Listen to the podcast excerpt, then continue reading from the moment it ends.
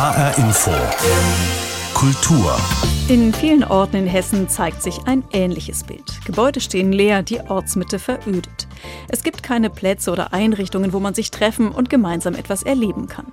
Kultur kann hier helfen. Viele Kommunen haben erkannt, wie wichtig Kultur für die Menschen ist, die dort leben. Dass sie Anlässe schafft, zusammenzukommen, dass sie Orte wieder beleben kann und lebenswert macht. Ich bin Juliane Ort und ich habe mir angesehen, wo das gut funktioniert. Dazu bin ich nach Münster-Altheim gefahren im Landkreis Darmstadt-Dieburg. Altheim ist ein ruhiger kleiner Ort, etwa 2500 Menschen leben hier. Es gibt viele Fachwerkhäuser und entlang der Hauptstraße liegen Höfe mit hohen Toren. Nur wenigen Gebäuden sieht man an, dass sie leer stehen. Bis vor wenigen Jahren galt das auch für das Rathaus. Es steht in der Ortsmitte direkt an einer Kreuzung.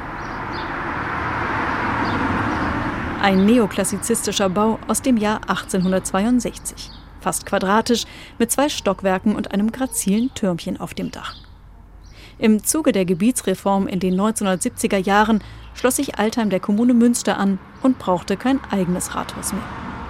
Nach ein paar Zwischennutzungen stand das Gebäude leer, genau wie das Gasthaus Hessischer Hof direkt gegenüber, bis dort 2009 der Künstler Roger Rigot einzog.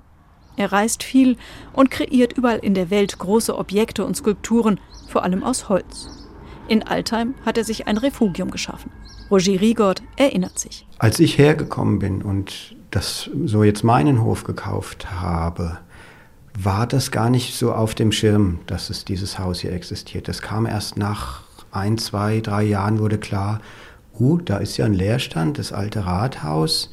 Und es war auch ein auf politischer Ebene also ein Suchen, was machen wir mit dem Haus? Uns kostet die Gemeinde Geld und es ist sanierungsbedürftig und irgendwann kam man auf mich und hat gefragt, du als Kreativer, hast du nicht eine Idee, was man mit dem Haus machen könnte? Also es wurde händeringend eine Nutzung gesucht und dann war eigentlich, naja, wenn man einen Kreativen fragt, was er in einem Haus machen würde, der würde da kreativ sein und dann war Kultur sehr nah. Die Initiative kam aus der Politik, die Umsetzung übernahmen engagierte Einwohner. Zusammen mit anderen Kreativen aus Altheim begann Roger Rigot, das leerstehende Rathaus in ein Arthaus zu verwandeln. Wir haben ein Gesamtmenü gestrickt und dieses Haus bespielt eigentlich jeden Raum. In jedem Raum hat was anderes stattgefunden. Wir haben damals schon experimentiert, so wie wir das heute auch tun. Wir haben dann auch Klassiker mal gemacht, ein Kindertheater und ein richtiges Konzert, nur Konzert und Musik. Aber gelebt hat es von, Mensch, wir könnten doch das noch dazu tun und dieses würde noch passen. Und warum verbinden wir nicht mal Aktionen mit Essen? Und so kam das dann. Und wir haben uns als, als Initiative dann gegenseitig auch befeuert und eigentlich immer einen Schritt weiter denken dürfen und können. Und das haben wir dann hier umgesetzt. Damals war das Haus noch im ursprünglichen Zustand und auch jetzt, nach einer umfangreichen Renovierung, ist vieles erhalten geblieben. Ganz bewusst. Also dieser Raum, in dem wir gerade sind, das war das Bürgermeisterzimmer, gab es klassischerweise immer. Schreibtisch, Bürgermeister, hier der Aktenschrank. Wir haben hier Dinge erhalten aus dieser Zeit. Dieser Schrank ist einer davon. Wir bespielen den manchmal. Ausstellungen finden im Schrank statt, in den Fächern. Und wir haben auch alle Schilder im Haus erhalten. Es gibt oben noch den Sitzungssaal, es gibt das Archiv, es gibt das Regal für die Personalausweise da drüben noch. Also das pflegen wir dann schon auch die Geschichte. Die Vergangenheit wird gepflegt und gleichzeitig entsteht Neues. Wo früher der Bürgermeister die Amtsgeschäfte verrichtet hat, steht jetzt ein Klavier für die Musikabende, die regelmäßig stattfinden. Sofern nicht gerade eine Pandemie alle Aktivitäten untergräbt, oder ins virtuelle verbannt. Im Nebenraum gibt es eine Theke für Treffen rund um die Veranstaltungen. Einen Raum weiter führt die Treppe in den ersten Stock mit dem ehemaligen Sitzungssaal. Der Saal bietet Platz für bis zu 60 Personen. Rundherum hängen Bilder an den Wänden und auch von der Decke. Wegen Corona ist die aktuelle Ausstellung nur online zu sehen. Mittendrin steht Max Petermann, der Schauspieler und Theaterpädagoge gehört zum Kernteam des Arthauses. Er war von Anfang an dabei, organisiert Veranstaltungen und leitet auch Selbstkurse. Vor Corona gab es hier fast jedes Wochenende Programm, erinnert sich Max Petermann. Also wir haben Konzerte veranstaltet, Ausstellungen gemacht, Installationen veranstaltet, Lesungen, Kräuterabende, es gibt einen Spanischkurs, es gibt eine Spielerunde, es gibt äh, eine Improvisationsmusikgruppe, die sich regelmäßig trifft, so ein offener Musikerinnen-Treff. Es gibt kulinarische Angebote, inszenierte Essen. Es gibt sehr viel Kinderprogramm jetzt seit letztem Jahr.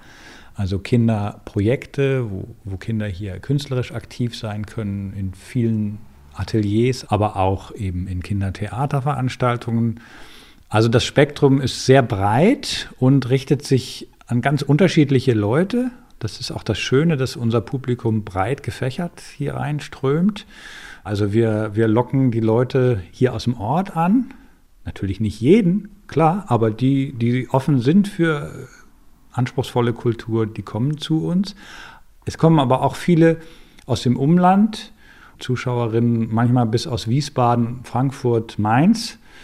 Also wir haben einen Namen inzwischen, wir haben einen Ruf und äh, das ist schön, dass es also wirklich immer bekannter wird, das Arthaus. Das Arthaus zieht viel Publikum an und macht den Ort attraktiv. Menschen kommen auch von weiter weg, um hier Kultur zu erleben.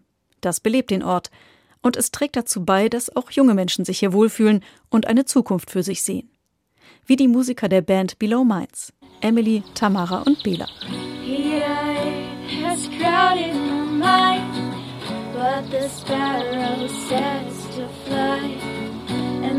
children with innocent eyes will stop asking why. Die Bandmitglieder treffen sich regelmäßig zu Proben. Gerne würden sie auch wieder vor Publikum auftreten, aber das wird noch dauern.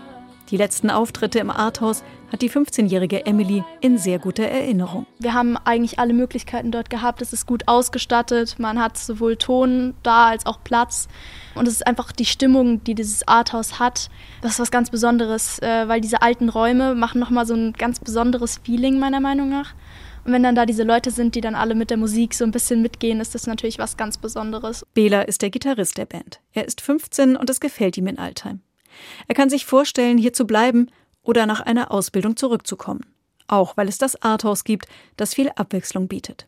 Bei den Veranstaltungen packt er gerne mit an. Also ich habe bei Konzerten geholfen aufzubauen und abzubauen.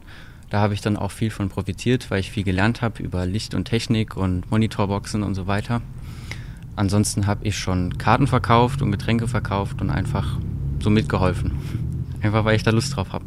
Mit Bela könnte schon die nächste Generation Arthaus heranwachsen und dafür sorgen, dass in Altheim weiterhin viel Kultur geboten wird. Kultur, die den Ort belebt und gemeinsame Erlebnisse möglich macht. Roger Rigott ist überzeugt, dass das Arthaus damit auch einen guten Teil dazu beiträgt, dass der Leerstand im Ort noch weiter zurückgeht. Ich glaube, es hat viel mit Klischees und Vorurteilen zu tun. Dass nämlich man aus dem Land und auf dem Dorf versauert und man hat keinen Anschluss aber das ist auch gar nicht so, denn Kultur findet auch hier statt.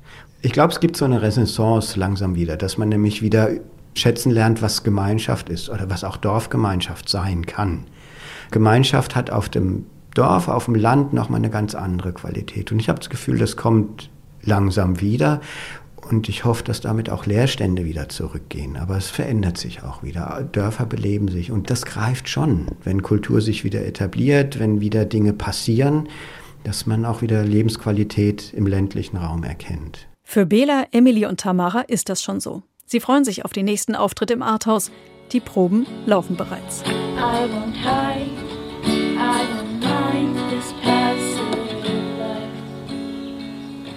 In Altheim kann man sehen, wie Kultur das Leben in einer Kommune bereichert, wie sie die Kommune attraktiver macht und die Entwicklung vorantreiben kann.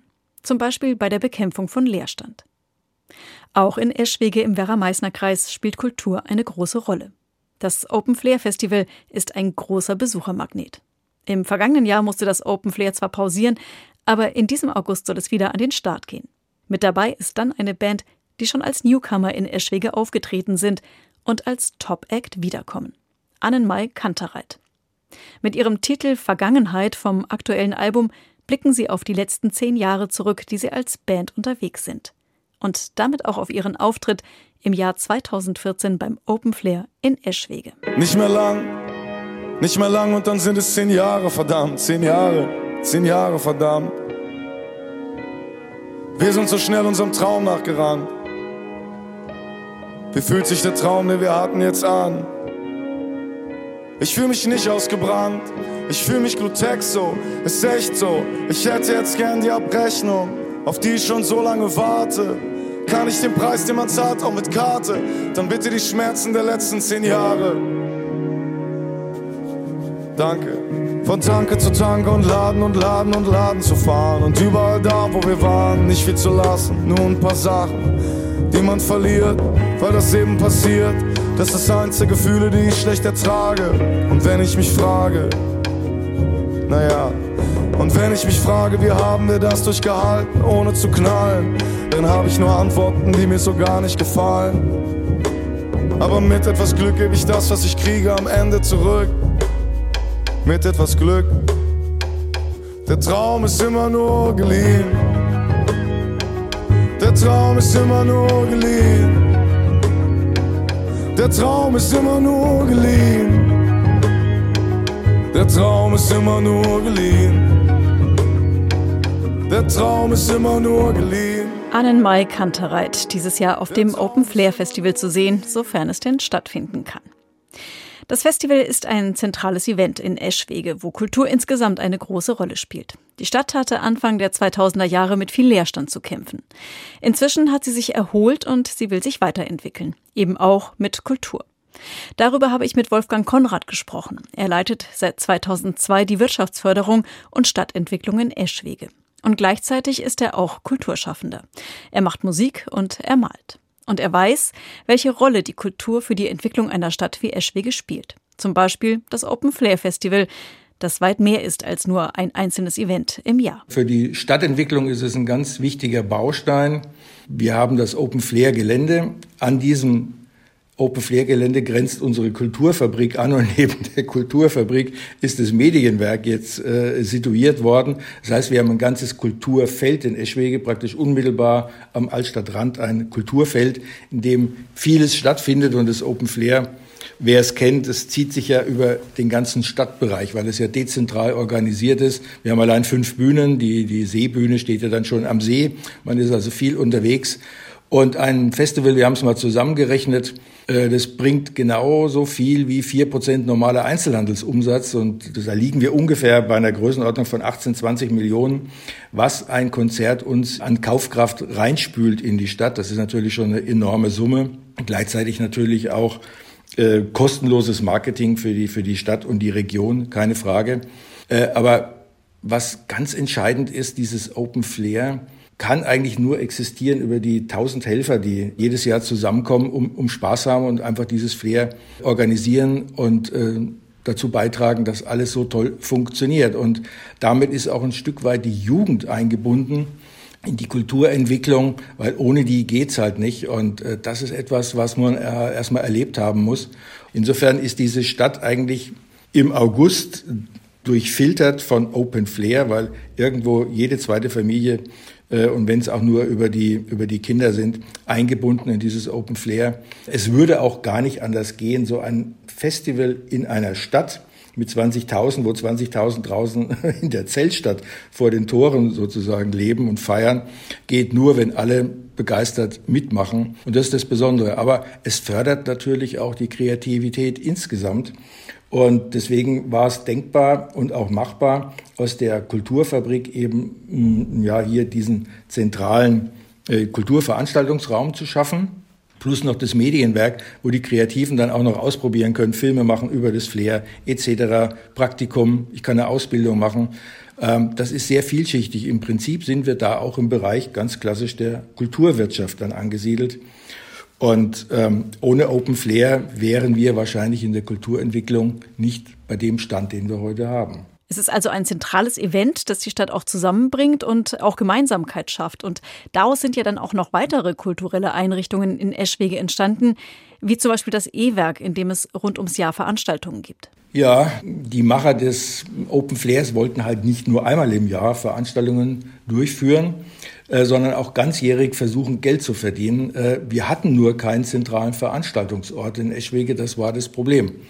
Und äh, da haben wir viel experimentiert, haben uns viele Gebäude angeguckt, weil die Macher kamen auf uns als Stadt drauf zu und haben gesagt, Mensch, könnt ihr uns helfen? Wir suchen einen zentralen Veranstaltungsraum. Ja, und da sind wir dann bei der Suche nach Räumlichkeiten sind wir irgendwann auch in diesem alten Elektrizitätswerk der Stadtwerke, die sind gerade umgezogen in Neubau, hineingekommen und da steht noch der alte Dreizylinder-Diesel, mit dem man früher Strom erzeugt hat und dann kommt natürlich jedem sofort äh, die Assoziation, ja, das ist ja das klassische E-Werk. Und das, die Besonderheit ist, der Betrieb wird nicht nur von den Open Flair Machern dann organisiert, sondern es sind 16 Vereine, kulturelle Vereine, die sich zu einem zusammengeschlossen haben und äh, nämlich zur Kulturfabrik e.V. und dort das äh, Veranstaltungszentrum betreiben. Aber es war aus der Not heraus nach dem Motto, wir brauchen ein Veranstaltungszentrum. Ja, das war so die Idee, wie das Ganze geboren worden ist.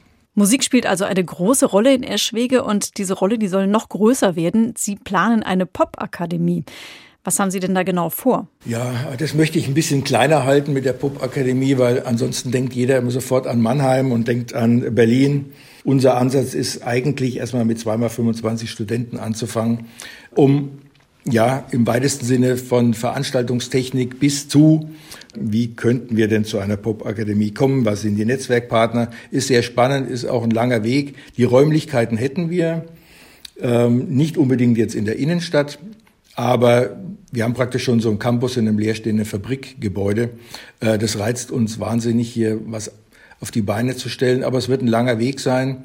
Dennoch, die Popakademie, wir nennen es so, um es einfach bildhaft zu machen, ist eigentlich der nächste Schritt nach Open Flair, nach Medienwerk und nach Kulturfabrik auch in die Ausbildung zu gehen. Und die sollte halt auch, äh, das sollte halt ein Studiengang sein. Und da sind wir gerade am Arbeiten. Ist nicht einfach.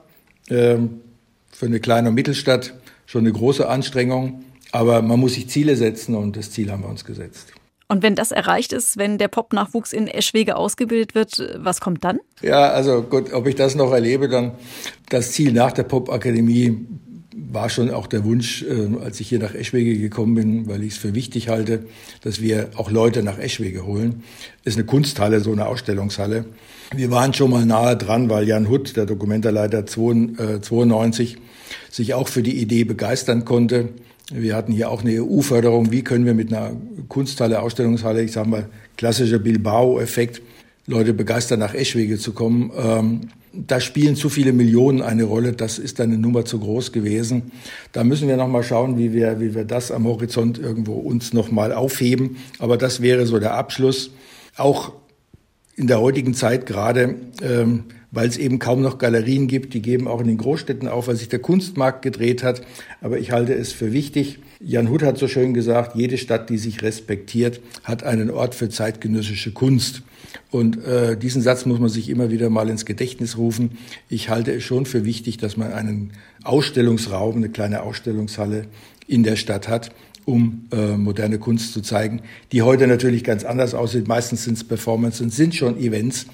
Aber es gibt eben viele Dinge, die in der Welt passieren und die man gerne auch mal in eine Stadt holt, weil wir nicht immer nur in die Welt gehen können. Und äh, dieses Inside-Out oder Outside-In, das ist schon wichtig, äh, zeitgenössisches in einer Stadt zu zeigen. Das ist so ein hehrer Anspruch. Das wäre so praktisch das letzte Fähnchen am Horizont. Und wann wird das Ziel erreicht sein? Ja, Popakademie ist sicherlich ein Punkt, der in den nächsten fünf Jahren umgesetzt werden muss mit der Ausstellungshalle. Äh, wenn man daran arbeitet, denke ich, ist es nicht unter acht Jahren zu erreichen. Es hängt eben ganz stark davon ab, welche finanziellen Möglichkeiten gegeben sind, ob es da nochmal Förderungen gibt. Aber das ist so eine Langfristperspektive, denke ich, da müssen wir zehn Jahre, zehn Jahre äh, schon uns ansetzen. Sagt Wolfgang Konrad, Wirtschaftsförderer der Stadt Eschwege und selber Musiker und Maler. Und noch ein Programmpunkt beim nächsten Open Flair. Die Orsons mit Besser Besser. Sich nicht für andere interessieren, war nie so meins.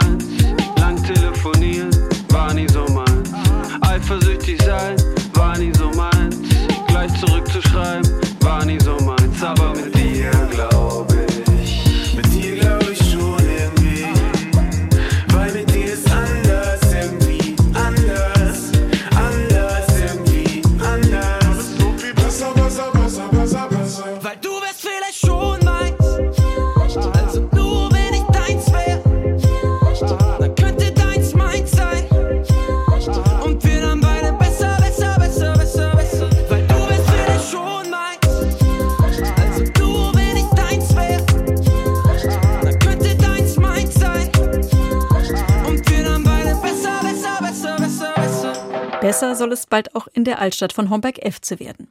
Gut 14.000 Menschen leben in der Stadt im Schwalm-Eder-Kreis.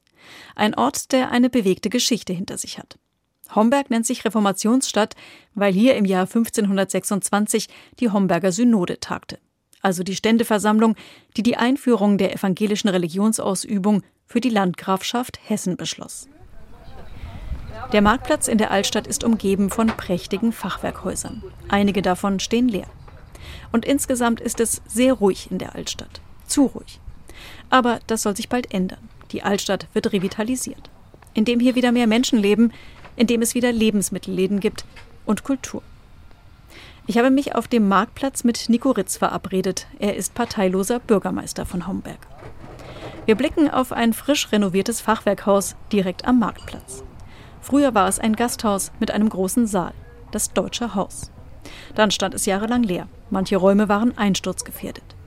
Jetzt beherbergt es das Theater Drei Hasen oben. Das ist ein Kulturknotenpunkt. Ein ähm, Theater hier aus der Region hat ähm, ein Projekt begonnen, Kulturschaffende hier auf dem Land zusammenzubringen. Daneben entsteht die ähm, Touristinformation neu und im rückwärtigen Bereich hoffen wir noch sehr auf die Ministerin für Wissenschaft und Kunst, dass sie ähm, Theater finanziell unterstützt. Das ist das große Ziel, dass das Theater Dreihasen oben hier eine dauerhafte Spiel- und äh, Probenstätte erhält. Und im Übrigen sind in dem Haus sieben Wohnungen untergebracht, die auch vermietet sind. Das große Theaterprojekt, das Dreihasen oben geplant hatten, liegt im Moment auf Eis. Aber sobald es wieder möglich ist, soll es weitergehen.